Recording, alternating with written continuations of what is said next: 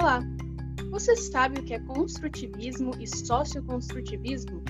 Não? Então hoje te explicamos tudo o que você precisa saber sobre esse tema. Meu nome é Camila e comigo estão Natália, Ai, Raíssa, Evelyn, Gabriela.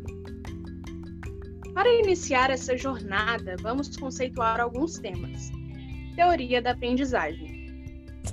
Jean Piaget, epistemólogo, estudou como se dá o processo de aquisição do conhecimento nas crianças e chegou à conclusão de que o conhecimento não é adquirido, mas construído pela criança, e nomeou esse estudo de teoria da aprendizagem.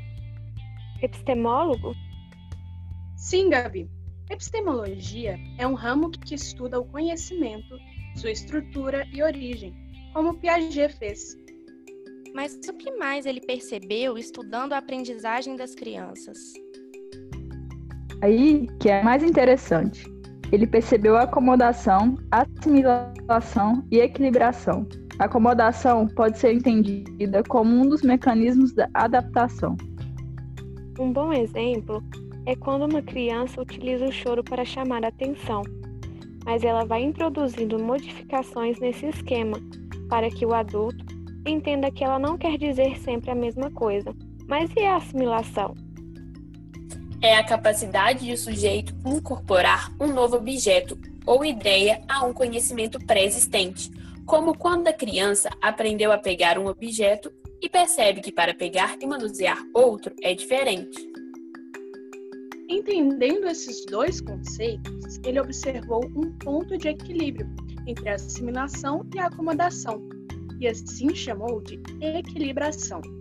É o meio termo entre adaptar e incorporar.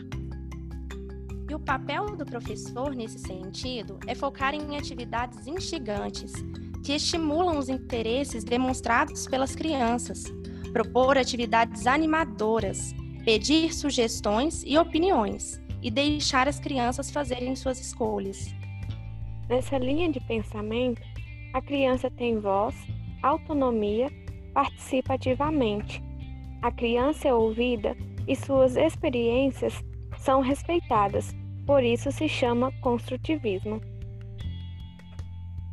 Para Piaget, a utilização correta da linguagem depende do desenvolvimento da inteligência da criança. Portanto, deve-se estimular a expressão emocional, corporal e social dela. O desenvolvimento linguagem ocupa cada vez mais um papel importante na educação infantil, priorizando as propostas de dramatização, expressão corporal e criações artísticas. Já o socioconstrutivismo, desenvolvido por Levi Vygotsky, diz que é na relação com o mundo que a criança vai desenvolver, vai desenvolvendo aprendizados. Diz também que o desenvolvimento e aprendizagem são processos que se influenciam. Quanto mais aprendizagem, mais desenvolvimento.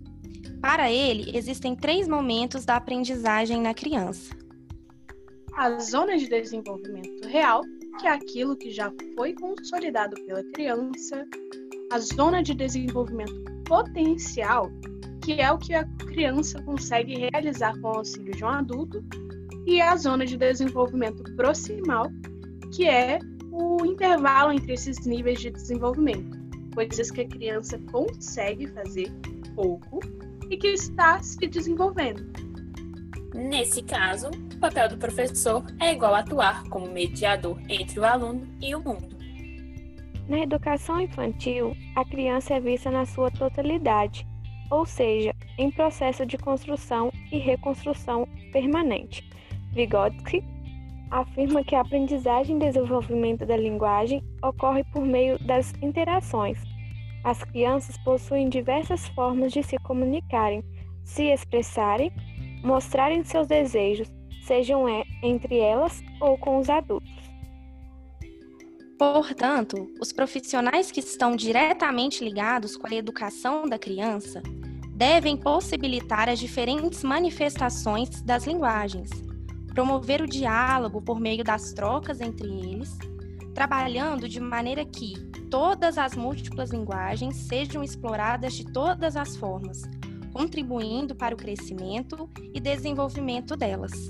Em resumo, como disse Vygotsky, através dos outros nos tornamos nós mesmos. O que se difere do que Piaget disse? O conhecimento não pode ser uma cópia, visto que é sempre uma relação entre sujeito e objeto. Podemos ver o quão complexo e importante é este debate e o contraste para o nosso cotidiano. E convidamos você a se aprofundar no tema e ver o quão incrível pode ser o processo de aprendizagem.